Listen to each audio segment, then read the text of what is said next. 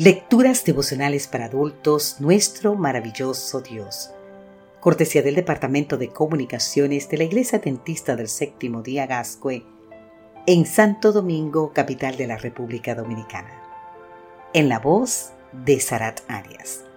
Hoy, 24 de agosto, en sintonía con Dios. Salmo capítulo 50, versículo 15 nos dice, Invócame en el día de la angustia te libraré y tú me honrarás. Paul Ratzara nunca supo quién puso el veneno en su comida, pero quien quiera que haya sido, tenía toda la intención de matarlo. Después de una larga recuperación, Paul no regresó a la escuela, sino que se quedó cuidando de la granja familiar. La historia la cuenta Derek G. Morris en su escrito Radical Evidence en la página 31 a la 40. Un día, mientras Paul hacía su trabajo diario, encontró un libro que le llamó la atención. Se trataba de un ejemplar del Nuevo Testamento y los Salmos, en su idioma natal, el Malgalache. Comenzando con el Evangelio de Mateo, leyó todo el libro una y otra vez. Entonces Paul decidió reanudar sus estudios en otra ciudad. Ahí comenzó a asistir a una iglesia cristiana, donde pronto se convirtió en líder juvenil y tiempo después ministro del Evangelio. Desde entonces Paul dedicó a compartir con otros el Evangelio de Jesucristo, incluso a riesgo de su vida.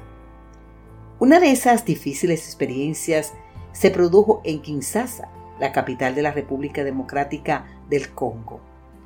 Paul caminaba por la calle cuando un hombre armado lo forzó a entrar en un vehículo donde lo esperaban otros dos, también armados.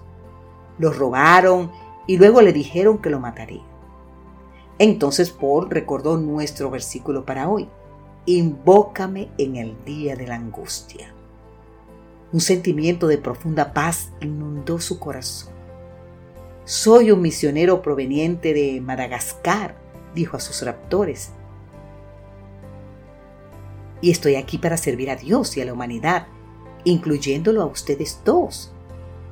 Al poco rato los delincuentes comenzaron a discutir acaloradamente.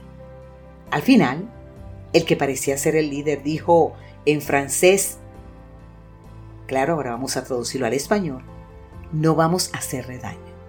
Él es un hombre de Dios. De pronto el vehículo se detuvo y le dijeron, Pastor, es un hombre libre, se puede ir. ¿Qué hizo Paul entonces? En lugar de huir, de, huir del lugar, de, o sea, del vehículo donde estaba, despidió a los bandidos que lo regresaran a la ciudad.